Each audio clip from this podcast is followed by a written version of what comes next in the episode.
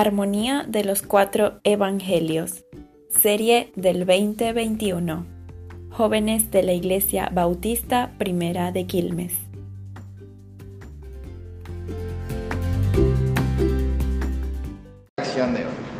La lección es la número 22. Wow, ¿cómo pasa, cómo pasa el tiempo? Ya vamos por la lección 22. Es el cuarto discurso de Jesús. Ese lo tenemos en el cuadernillo en la página 81. Y, y aquí lo que vamos a ver es las relaciones entre los discípulos. En Mateo 18, que lo vamos a leer ahora, si pueden buscarlo en su Biblia, Mateo 18, ahí recopila una serie de sermones, una un discurso donde habla de las relaciones entre los discípulos. Los discípulos de Cristo en ese momento están representándonos a nosotros, Mateo 18, nos están representando a nosotros también hoy como la iglesia de- del día de hoy. Porque lo que, Jesucristo les dice a ellos en ese momento también se extrapola a nosotros a este momento. Antes de hablar del esquema, yo les hice una caricatura bien bonita para lucirme, lucir mi obra de arte. Y yo les quería hacer unas preguntas antes de empezar con el esquema, yo sé que después les va a. Vamos a acercarlo. Pero si yo pongo el esquema, ustedes van a saber más o menos qué es lo que vamos a hacer. Yo les hago una consulta y quiero que alguien me responda con, me responda con toda sinceridad. En la Tierra, en toda la historia, conocen que, tenemos, que hemos tenido reinos y gobiernos, ¿correcto? ¿Sí, verdad? Sí. Tenemos siempre un rey, tenemos ministros y tenemos gobernantes. Este no durmió anoche. Tenemos gobernantes. Y este es Olaf, me dijeron por allí. El de Frozen. Bueno, según este esquema de jerárquico, ¿quién es el más importante? El rey. Entonces, el más importante, vamos a ponerle tres veces más. El más, más, más importante es el rey. Después, ¿quién le sigue? Los ministros, a ponerle más, más. Y después, los gobernantes. Y así sucesivamente en toda la cadena jerárquica que conocemos en los gobiernos, reinos, empresas, organizaciones. Ahora yo les hago una consulta. ¿Cómo es el reino de los cielos? ¿Bajo este patrón? ¿Con el patrón de un reino terrenal? ¿Es similar? ¿Quién me dice que sí? ¿Quién me dice que no? Vamos a levantar la mano los que dicen que sí, que es similar. El reino de los cielos. O sea, no, no es, no es igual, porque no es igual, pero sí es muy similar, porque el Dios. O sea, Sí. Ya de ahí es como decir el rey, ¿no? Bien. O sea, es similar. no Ok. es igual. Muy bien, se atrevió, ¿viste? Ahora vamos a ver por qué y cómo se puede diferenciar el reino de los cielos. Los gobernantes le sirven a quiénes? A los ministros, ¿verdad? Y aquí pongo la flechita. Esto es una flechita.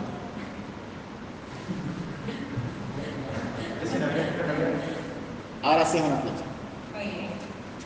Este es el servicio. Los gobernantes le sirven a los ministros. ¿Y los ministros le sirven a quién? El rey. Al rey. Bien. Ahora, recuerdan que en las clases anteriores habíamos dicho que Jesucristo vino como, a, ¿cómo no? Vino y revolucionó en el sentido explícito de que los judíos esperaban, ¿qué esperaban? Un Mesías gobernante, un Mesías políticamente fuerte, un Mesías con ejército, un, esi- un Mesías que viniera a gobernar con una economía fuerte, pudiente, un Mesías con poder, que pudiera conquistar a sus enemigos, al pueblo romano que los tenía en ese momento bajo impuestos, bajo esclavitud, y eso es lo que esperaban. Un reino similar a estos muñequitos. ¿Sí? Y bajo este mismo concepto de servicio. Pero resulta, pasa y acontece, como ya todos sabemos la historia, ya nos leímos el cómics, Jesucristo nació en un pesebre, de la manera más humilde que una persona puede llegar a este mundo. Y en su ministerio les enseñó y nos enseñó que el servicio que nosotros tenemos que dar a nuestro hermano nos hace ser, si queremos ser mayores reino de los cielos, es sirviendo a nuestro hermano. Entonces él lo que hizo fue que la pirámide la invirtió, el reino que los judíos esperaban como reino terrenal era todo lo contrario en su forma de actuar que lo que el Señor Jesucristo nos estaba enseñando. Y lo que el Señor Jesucristo nos enseña cuando le limpia los pies a los discípulos, cuando hablamos ahora en Mateo 18, que ya lo vamos a ver los que leyeron el título, ¿quién es el mayor? Nos está explicando un patrón distinto, ya no es los que están debajo del rey o de la jerarquía que van sirviendo en arriba, sino todo lo contrario, la flechita va hacia abajo. Entonces este yo soy el camino, obviamente representa a Jesús, eso no estaba tan pachoncito como el dibujo, pero, pero está bueno para representarlo. Entonces Jesús nos dio ejemplo en servirnos a nosotros. Y todos nosotros somos su pueblo. Estamos acá. Si Jesucristo, que es Dios, creador del cielo, de la tierra, del mar, lo que está dentro del mar, no solo de eso, creador del universo, creador de las constelaciones, que la Biblia dice que la tierra es el índice que nos tiene en la palma de su mano. Nuestra mente no da para poder colocar a Dios en una dimensión, no lo podemos colocar. Ese es el supremo, soberano, que está en un trono en el cielo, salió de su trono para venir a morir por nosotros y servirnos, para darnos este pequeño pero poderoso mensaje de servicio es, hermoso, pero no lo podemos comprender. Lo vamos a tener que comprender cuando estemos en el cielo. Y volteó la tortilla, como decimos por allí, en este nuevo reino que no es como nosotros pensábamos o los judíos pensaban que iba a ser terreno. Muy bien, terminamos con la ilustración, con el dibujito tipo cómics de serie Ahora vamos y yo les pregunto, en Mateo 18 dice, ¿quién es el mayor? Vamos a ver qué pasó, vamos a leer de Mateo 18 del 1 al 5. ¿Les parece si leemos como todos los domingos, como todos los sábados? Uno cada versículo. ¿Sí? Sí, empezamos entonces por, por, por mí y después Alexi. Dice, en aquel tiempo los discípulos vinieron a Jesús diciendo, ¿quién es el mayor en el reino de los cielos? y llamando a Jesús a un niño lo puso en medio de ellos. Entonces dijo, les aseguro que a menos que ustedes cambien y se vuelvan como niños, no entrarán en el reino de los cielos. Así que cualquiera que se humille como este niño, ese es el mayor en el reino de los cielos. Cualquiera que reciba un a un niño como este, a mí me recibe. Ok. Ahora vamos a leer Marcos 9 del 33 al 37.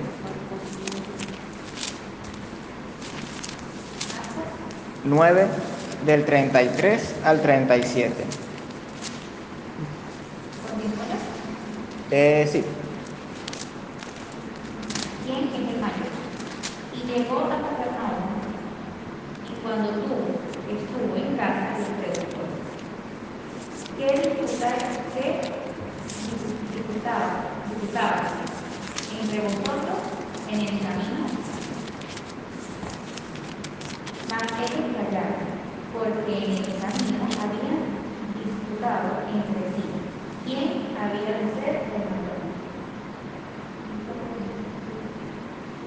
Entonces él se sentó y llamó a los doce y les dijo, si uno quiere ser el primero, será el primero de todos y el servidor de todos.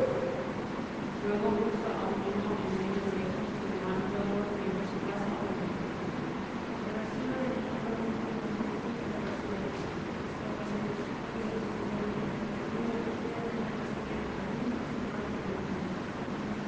Ok. Y ahora, esto lo leo yo, en Lucas 9, del 46 al 48, dice de la siguiente manera. Entonces entraron en discusión sobre quién de ellos sería el mayor. Y Jesús, percibiendo los pensamientos de sus corazones, tomó a un niño y lo puso junto a sí, y les dijo, cualquiera que reciba a este niño en mi nombre, a mí me recibe. A mí me recibe, perdí. A mí me recibe. Y cualquiera que me recibe a mí, recibe al que me envió. Porque el que es más pequeño entre todos vosotros, este es el más grande. Muy bien. Entonces aquí vemos una escena un poquito divertida, pero preocupante. Los discípulos estaban discutiendo, estaban conversando y estaban diciendo, no, che, Pablo, yo voy a estar al lado del Señor allá en el cielo. Yo voy a ser ministro, pero vos vas a ser gobernante, yo voy a estar sobre vos. Entonces empezaron a decirse, no, yo voy a estar, yo soy el discípulo amado, decía Juan. Y decía Pedro, no, yo soy la roca, la, piedrita, como decía Pablo en la clase pasada. Entonces Jesús sabía lo que estaban ellos hablando.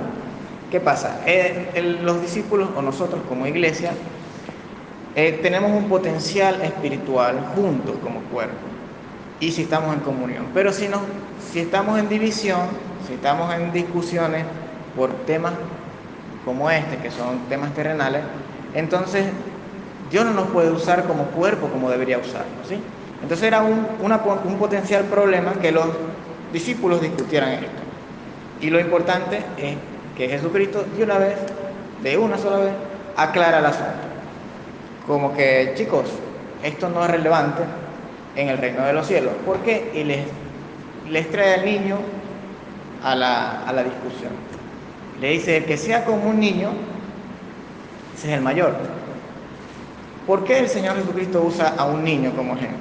No sé si alguien que no haya leído el cuadernillo me puede decir por qué usaría al niño. No avanzo hasta que alguien me diga. Alguien, alguien que, que se atreva a decirme por qué el Señor Jesucristo ut- utiliza al niño como comparación. Porque los niños son como más sensibles, más, o sea, no, no tienen tanto conocimiento como el que tenemos nosotros. Bueno, va por allí. Va por allí, muy bien, gracias Génesis.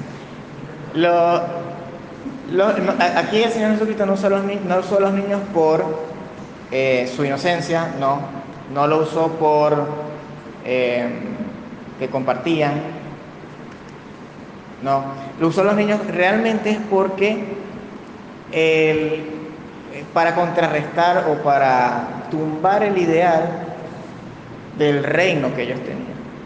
O, mejor dicho, y como lo dice el cuadernillo, la ley del más fuerte. La ley del más fuerte.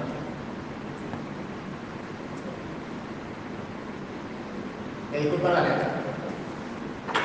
Ya saben que yo no, no escribo en pizarra. Bueno, la ley del más fuerte. ¿Y por qué el Señor Jesús tumba la ley del más fuerte que está en nuestras mentes con la de un niño? Porque el niño en la escala de la ley del más fuerte está de último. ¿Por qué está de último? Porque como dice Génesis, el niño no tiene conciencia de lo que está bien o mal o no tiene conciencia de cómo está actuando. Entonces, ¿qué tiene? Tiene a sus padres y familiares mayores que lo instruyen. Entonces el niño, en su eh, conciencia muy corta que tiene, sabe que sus padres lo están instruyendo, sabe que sus padres lo están enseñando, el niño sabe que él tiene que aprender de manera intrínseca, o sea, él no, dice, yo, yo sé que quiero aprender, ¿no? Él está aprendiendo como una esponja todo, los que, los que tienen hermanitos, primitos, saben que los niños están aprendiendo siempre y que no van a donde quieren ni toman decisiones por sí, pro- por sí solos, sino que hay un mayor que, los, que les dice qué es lo que tienen que hacer, que les enseña y los guía. Entonces Jesucristo lo que les está diciendo, chicos, miren, si ustedes quieren ser el mayor, ustedes tienen que ser como este niño, que es dependiente de Dios, de sus padres. Ustedes tienen que ser dependientes de Dios. Y no solo le dice eso, sino que ustedes tienen que recibir a este niño. Y al que recibe a este niño me recibe a mí. ¿Qué está queriendo decir eso? Está diciendo, reciban al último en la, en la cadena de la, ley de, la ley del más fuerte.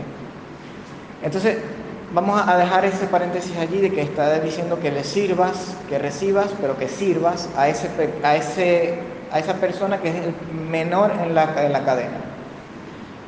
Pero también nos está comparando con el niño, ¿verdad? Entonces nos está diciendo que nosotros somos y debemos ser como ese menor en la cadena. Pero si yo le sirvo a mi hermano, que también es menor en la cadena, yo estoy considerando que al servirlo él es mayor que yo. Fíjense ese, ese trabalengua. Entonces, yo le sirvo a Pablo como hermano en Cristo, y ya vamos a ver un poquito más cómo podemos ayudar a, nuestros hermanos. Y yo me estoy humillando. No en el sentido que nosotros, no, cuando nosotros pensamos, no me está humillando, es como que me está ofendiendo. No, no. El humillarse es eh, una actitud sumisa o una actitud, eh, aquí lo dice mejor, eh, como rebajarse, pues, pero no es que me estoy haciendo daño yo, no es que me estoy menospreciando yo, es que para mí mi hermano tiene sumo valor, suma importancia, y le estoy dando valor, ¿sí? O sea, tenemos que tener cuidado allí, no es que nos estamos menospreciando, ¿no? Pero tenemos que valorar mucho a nuestro hermano, y es lo que Dios nos está pidiendo, y, también nos dice que amemos a nuestro prójimo como nos amamos a nosotros mismos. Entonces, acá él usa la palabra que uno tiene que humillarse, viene del griego tapeinón, que literalmente significa eso, rebajar o envilecer, humillar o rebajarse. Bueno, y ahora yo les hago una consulta. ¿Y esto no fue lo que Jesús hizo por nosotros? Estando en su trono y siendo el creador del universo, no se humilló al hacerse hombre, al nacer en la tierra en un pesebre, por buscarnos a nosotros y servirnos. Entonces, ¿por qué no lo podemos hacer por nuestros hermanos? Si nuestro mayor ejemplo fue Jesucristo. Entonces ahí es como que es una doble cachetada que, que el Señor Jesucristo le da a sus discípulos, porque Él no le dice abiertamente, hey, yo lo hice por ustedes. No se lo dice abiertamente.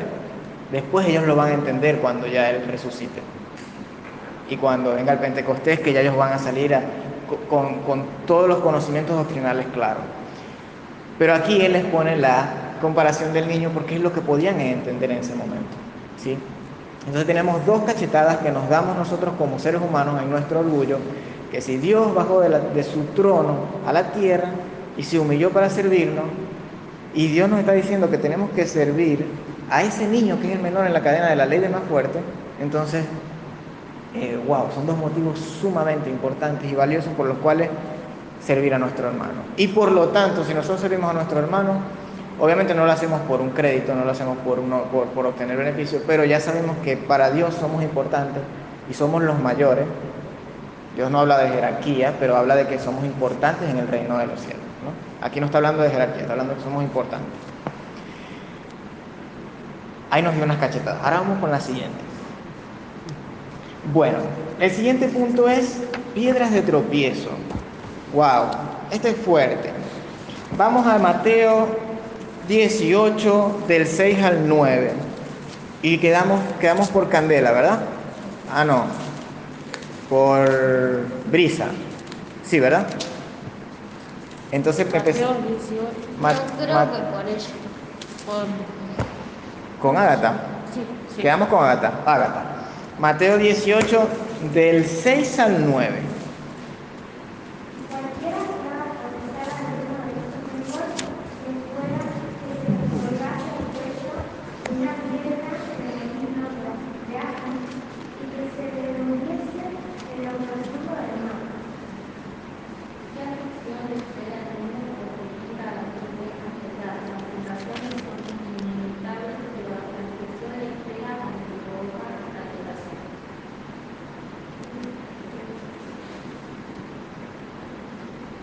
Por, por tanto, si tu mano o, o, o tu, o, o tu pie te es ocasión de caer, cor- cortarlo y echarlo de ti, mejor lejos nos va que contrario a la vida, fruto o manto que que te, que te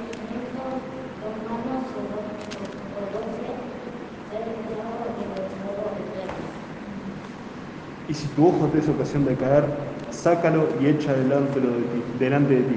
Mejor te es entrar con un solo ojo en la vida que teniendo dos ojos ser echado en el infierno de fuego. Gracias chicos.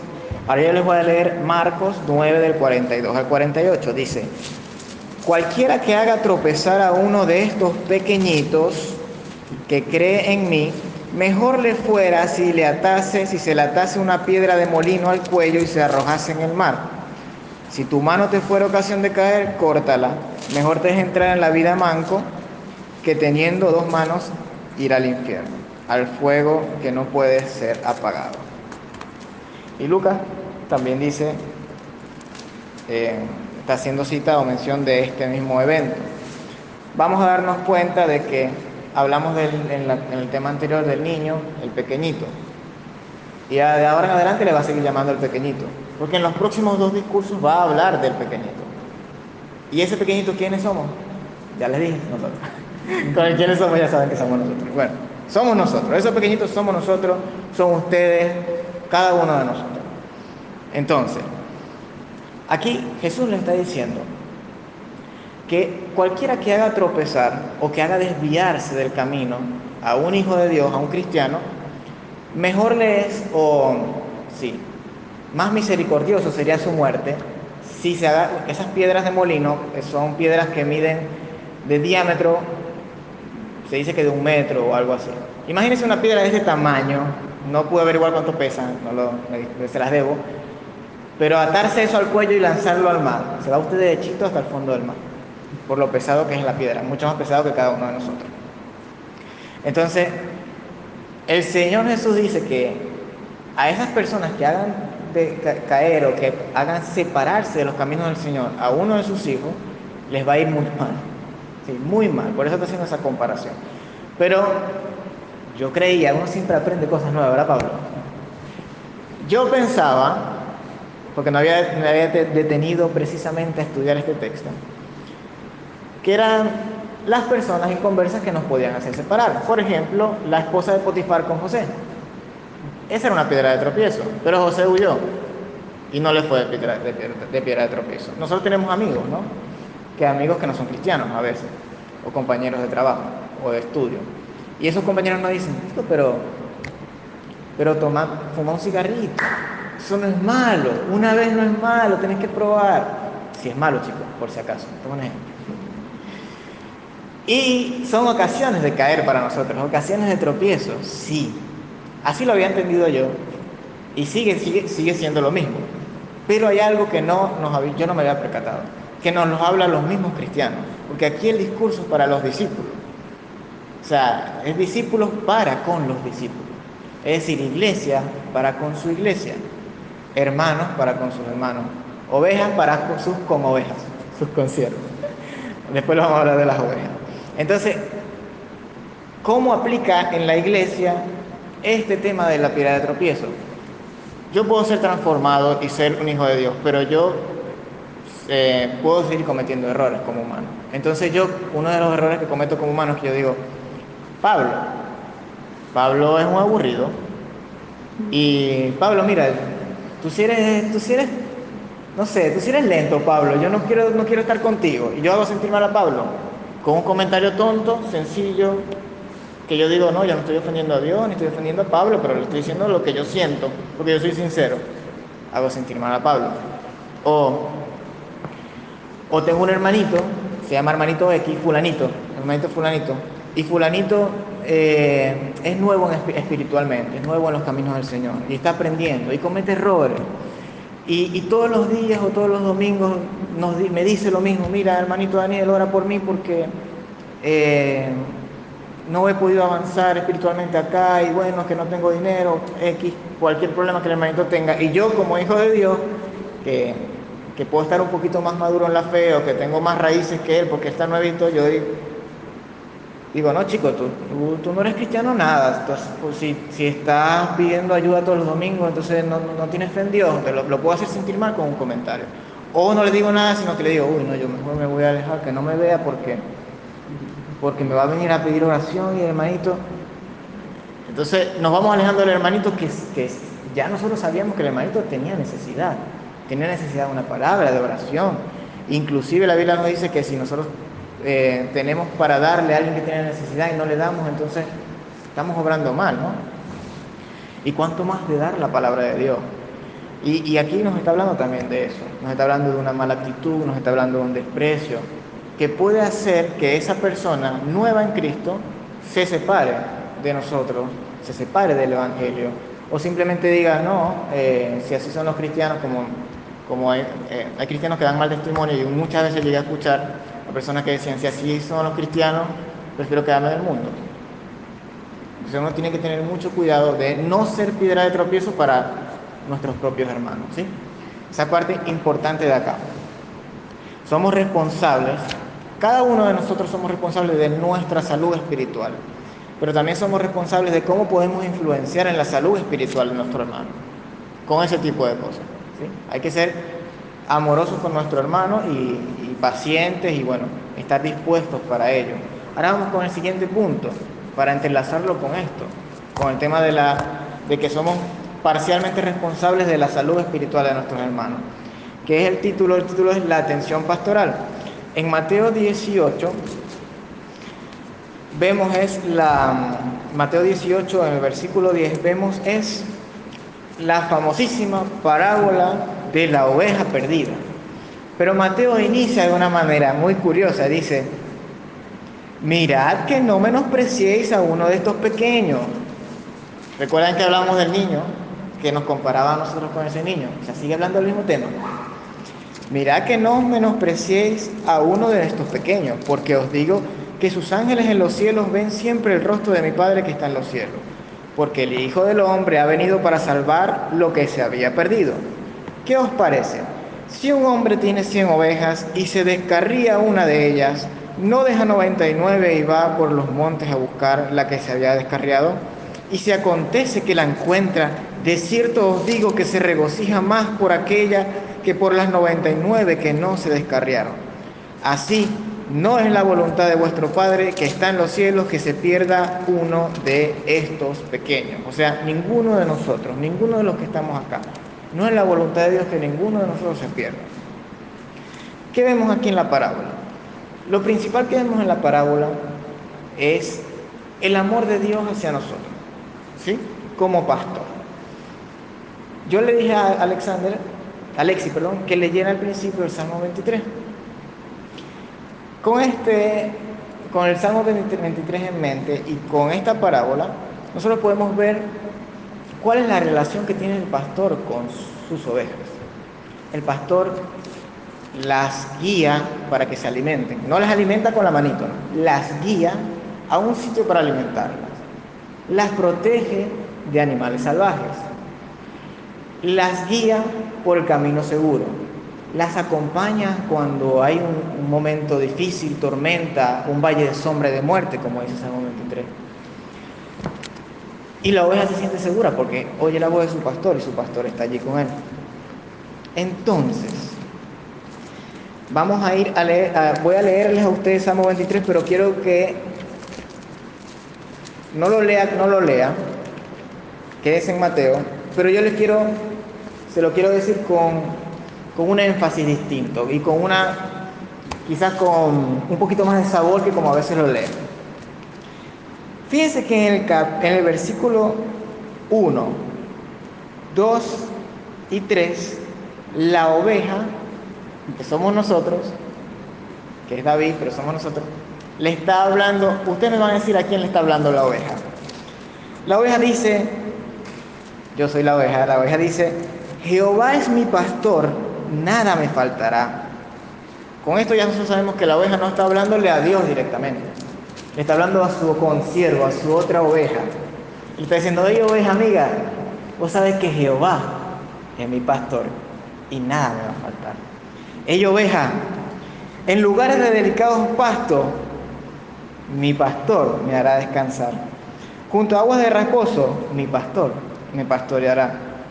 Confortará mi alma, me guiará por senda de justicia por amor a su nombre, mi pastor. Pero luego cambia el contexto de lo que está pasando. Ahora ya no le habla a la oveja. A la oveja le está diciendo, mira, nuestro pastor es esto, nuestro pastor es aquello.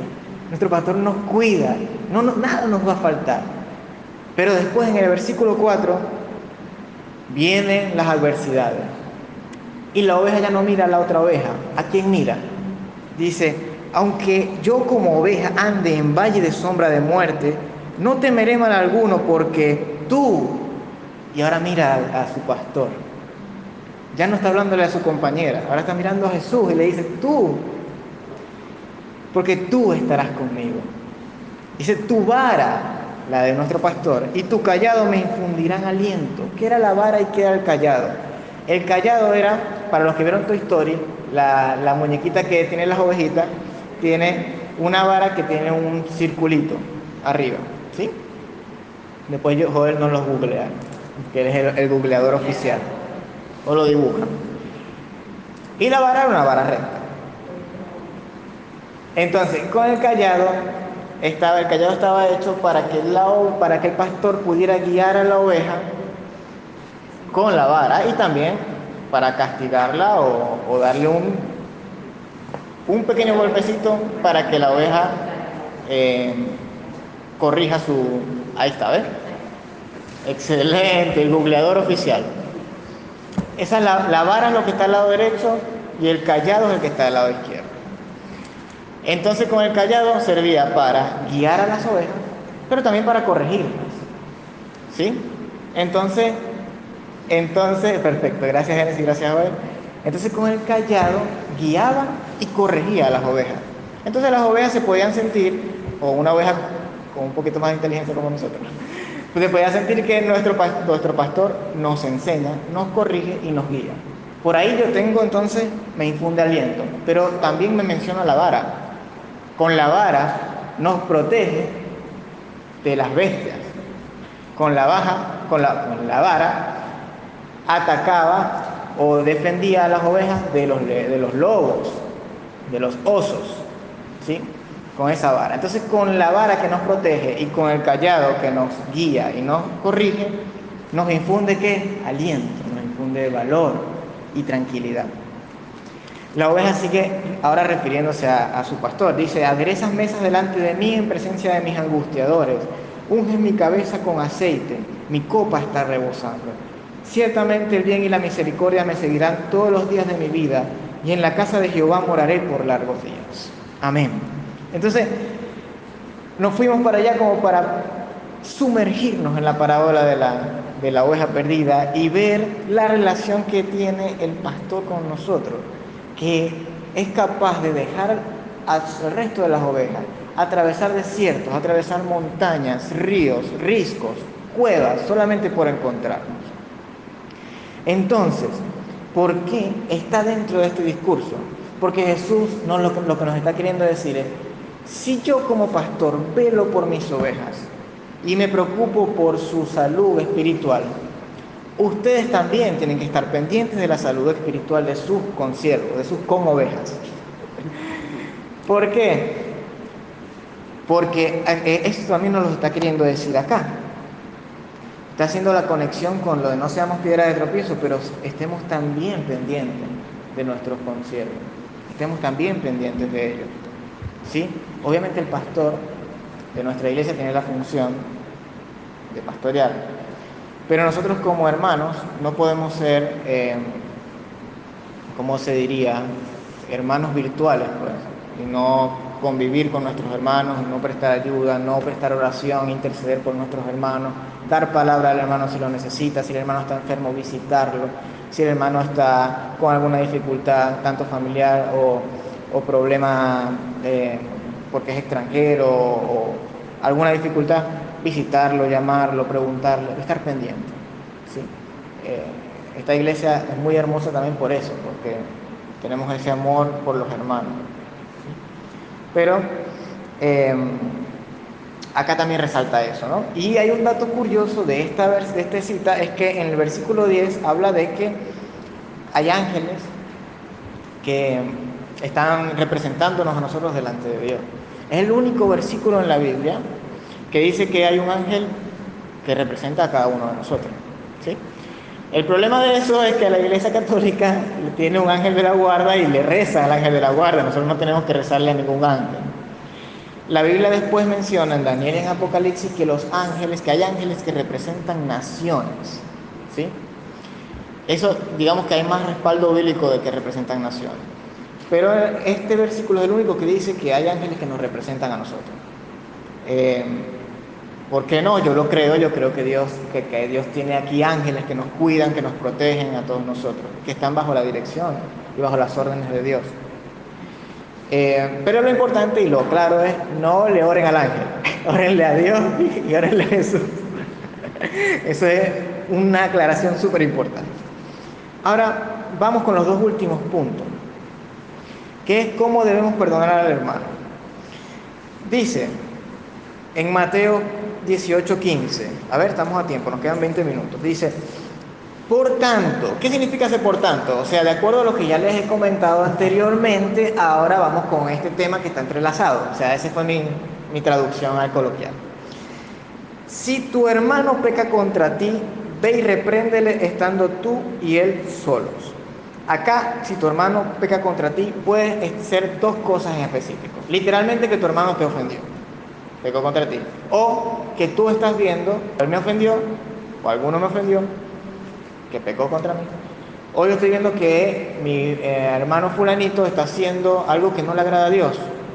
No sé, yo lo vi. Eh, ah, red social. Yo vi en la red social publicando algo que no estaba bien ante los ojos de Dios. Entonces aquí lo que dice la Biblia es los pasos adecuados para conversar con mi hermano y que, y que revuelva los caminos del Señor o que se aparte de ese pecado. Porque aquí, en estos versículos siguientes que vamos a terminar de leer, el objetivo es que la persona se recupere, que la persona vuelva a los caminos del Señor, que la persona, eh, o como dice la Biblia, literalmente ganar a nuestro hermano. ¿sí? Dice así, si tu hermano pega contra ti, ve y repréndele estando tú y él solos. Si te oyere, has ganado a tu hermano. Mas si no te oyere, toma aún contigo uno o dos, para que, para que en boca de dos o tres testigos conste toda palabra. Si no lo oyere a ellos, dilo a la iglesia. Si no oyere a la iglesia, tenle por gentil y publicano. Entonces ahí están los pasos para poder recuperar a mi hermano, tanto si me ofende o si yo vi a mi hermano que hizo algo que estaba mal. El primer paso. ¿Cuál será el primer paso? Ir a decírselo al pastor, ir a decírselo a, las hermanitas que, les encanta hablar de los temas de la iglesia o publicarlo por Instagram, no. Ir a agarrar, agarrar no, agarrar no se dice. Ir a buscar a mi hermano y decirle, hermano, mira, yo quiero hablar contigo, solito con él. No decírselo a nadie más antes, a nadie más.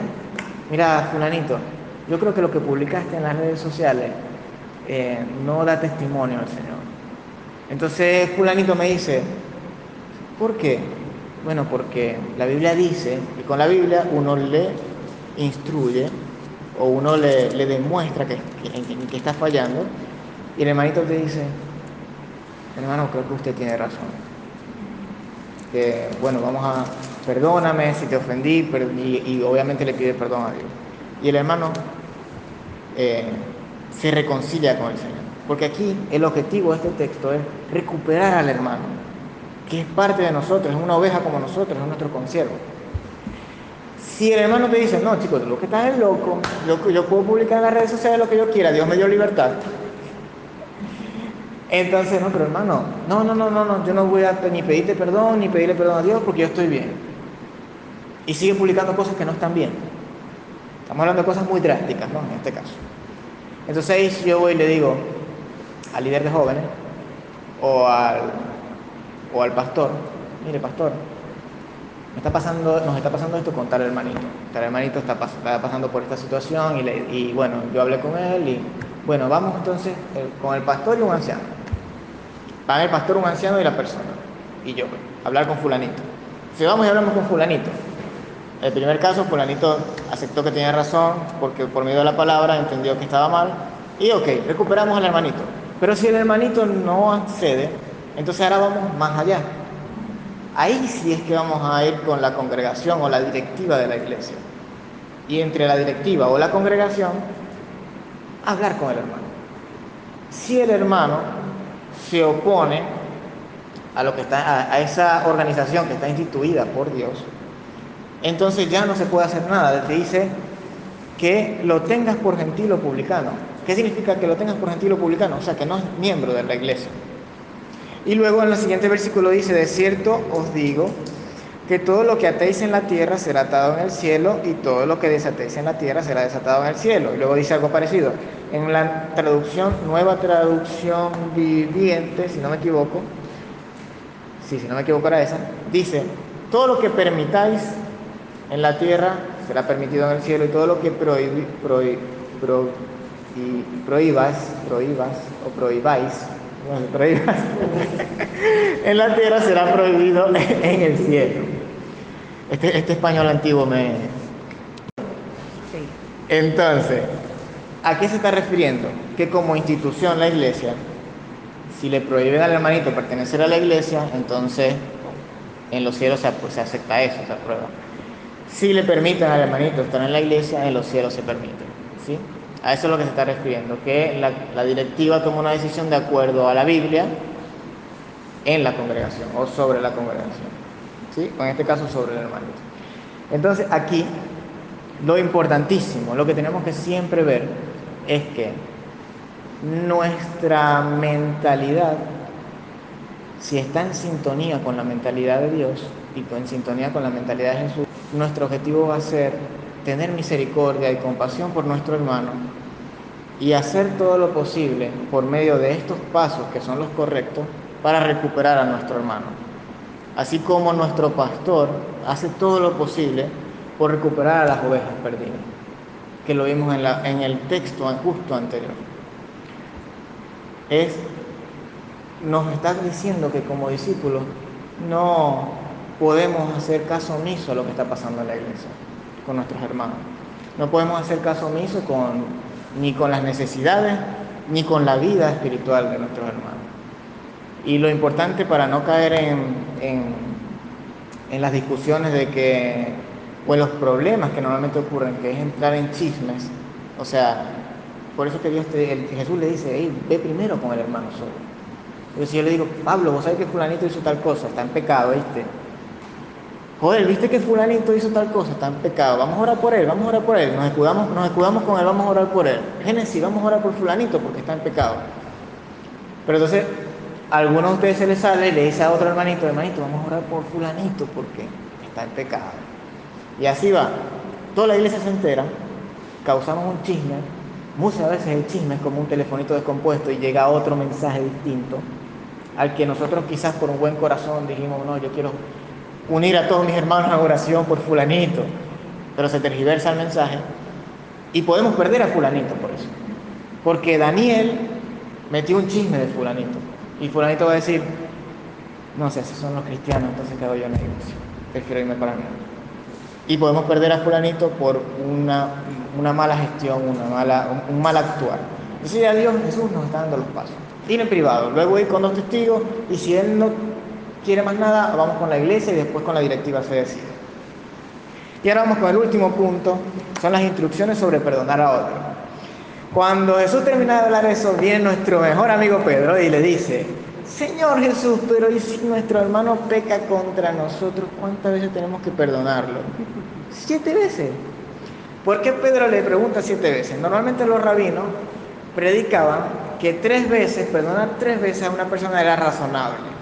Porque muy difícilmente una persona que te quisiese te iba a faltar o pecar contra ti tres veces.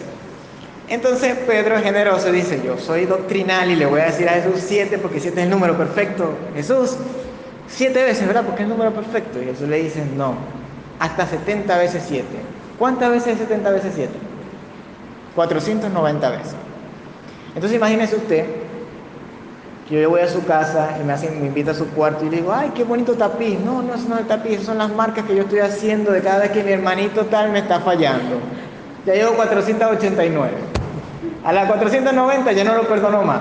No, eso, no- eso no es lo que quiere decir Jesús. Jesús no le está dando un número para ser legalista, no le está dando un número para hacer eh, juicio contra su hermano al número 490. No, Jesús lo que está queriendo decir con ese número exagerado es Eh, la mentalidad de nosotros como cristianos, como hijos de Dios y como Jesús es ofrecer un perdón ilimitado. Ofrecer un perdón ilimitado, no llevar la cuenta. ¿Por qué no llevar la cuenta? Yo les pregunto, ¿Dios lleva la cuenta de nuestros pecados? No, ¿verdad? En la Biblia en ningún lado dice que Dios lleva la cuenta de nuestros pecados. De hecho, la Biblia dice que Él se olvida de nuestros pecados y nuestros errores y los arroja al fondo del mar y no se acordará más de ellos. Entonces, ¿por qué nosotros a nuestro hermano deberíamos tenerle la cuenta de cuántas veces nos ha fallado?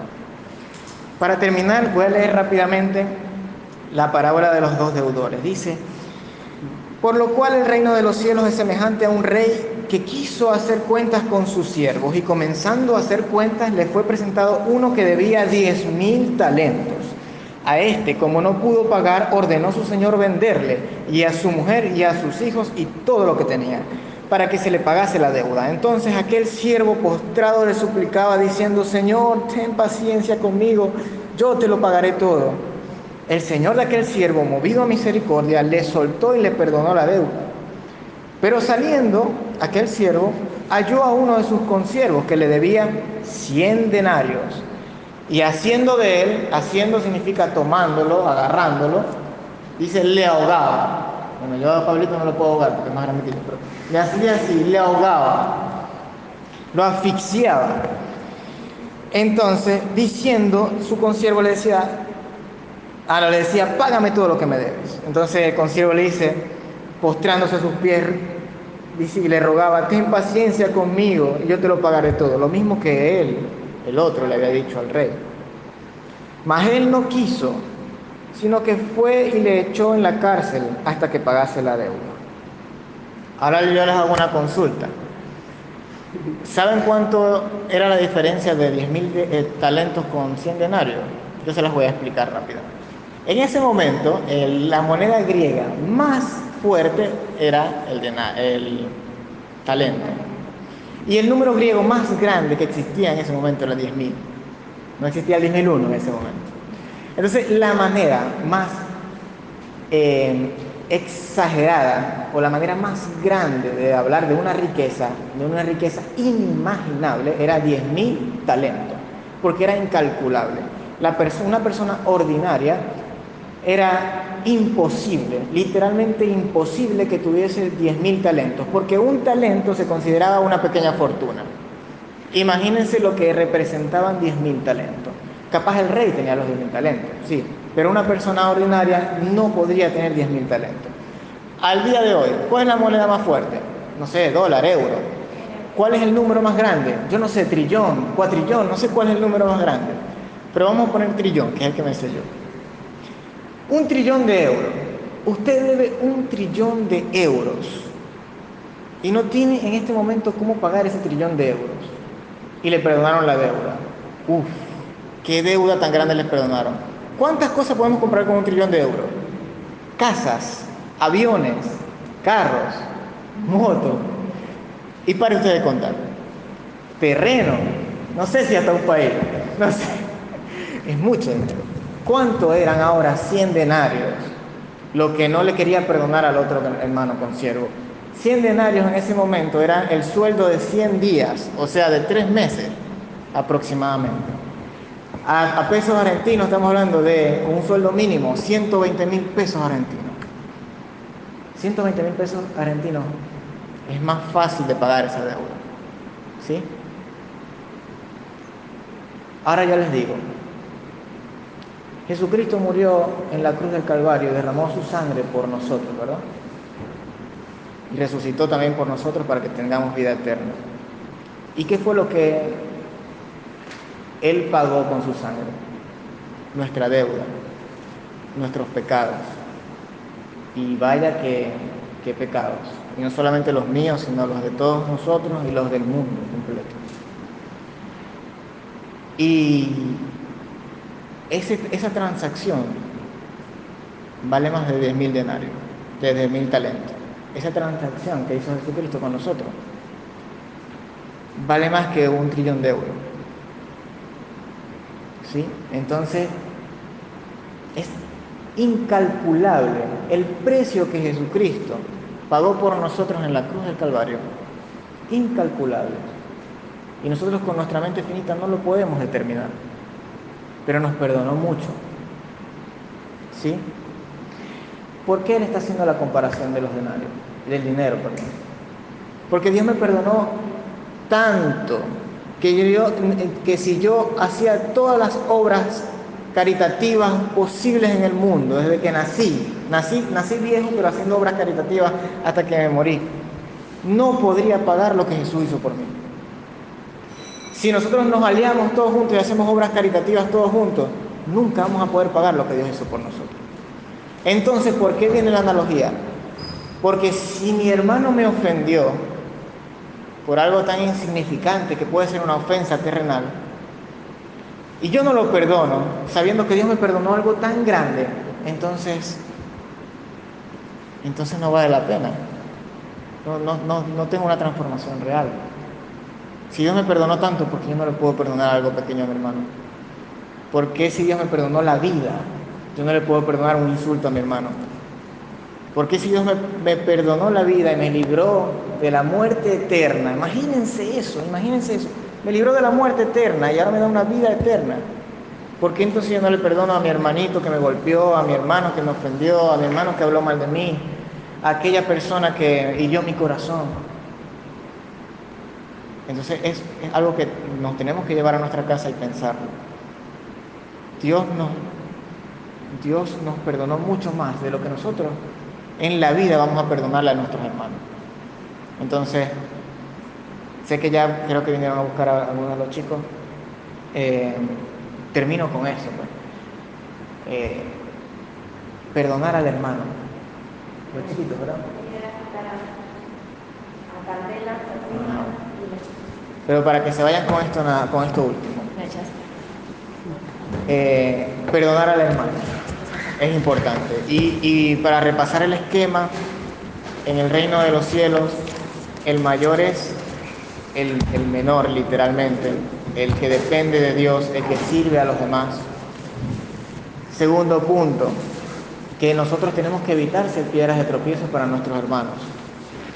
Por el contrario, tenemos que ir al tercer punto, que es velar por su salud espiritual también. Y si eso implica ir al cuarto punto, que es perdonarle sus ofensas, 70 veces 7, hacerlo.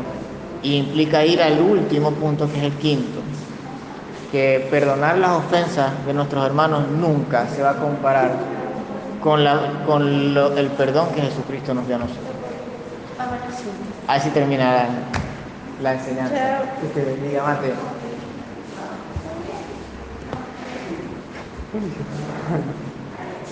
Te bendiga, Brisa. Nos vemos. Chao, Victoria. Nos vemos. Chao, Cande. Chao, Sofi. Chao, Alexi. Gracias.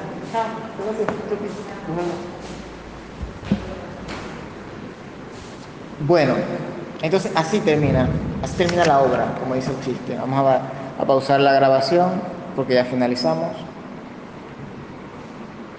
Ah, no, pero vamos a decir esto también es importante. Aquí eh, después más adelante dice que, que vendieron a su familia. ¿sí? ¿Qué pasa? En, la, en la- en la época de- en esa época, el deudor legalmente tenía que ir preso, o sea, el que el acreedor podía demandarle al deudor que trabajara toda su vida hasta pagarle lo que le debía, o que él trabajara junto con su familia para pagarle todo lo que debía, o él iba preso, o sea, el acreedor tenía potestad total de todo esto que les estoy diciendo, o que el deudor iba preso y vendían a toda la familia para poder y todas sus propiedades para poder pagar al acreedor o que él iba preso y que su familia trabajara para pagar la deuda y la persona podía pasar el resto de su vida en la cárcel porque eran deudas, en este caso era una deuda imposible de pagar. Entonces, eh, volviendo a, a- a traer la comparación, es fuerte sí lo que dice terrenalmente, pero más fuerte es espiritualmente lo que pagó Dios por nosotros. ¿sí? Y bueno, finalizo con eso. Vamos a finalizar la grabación.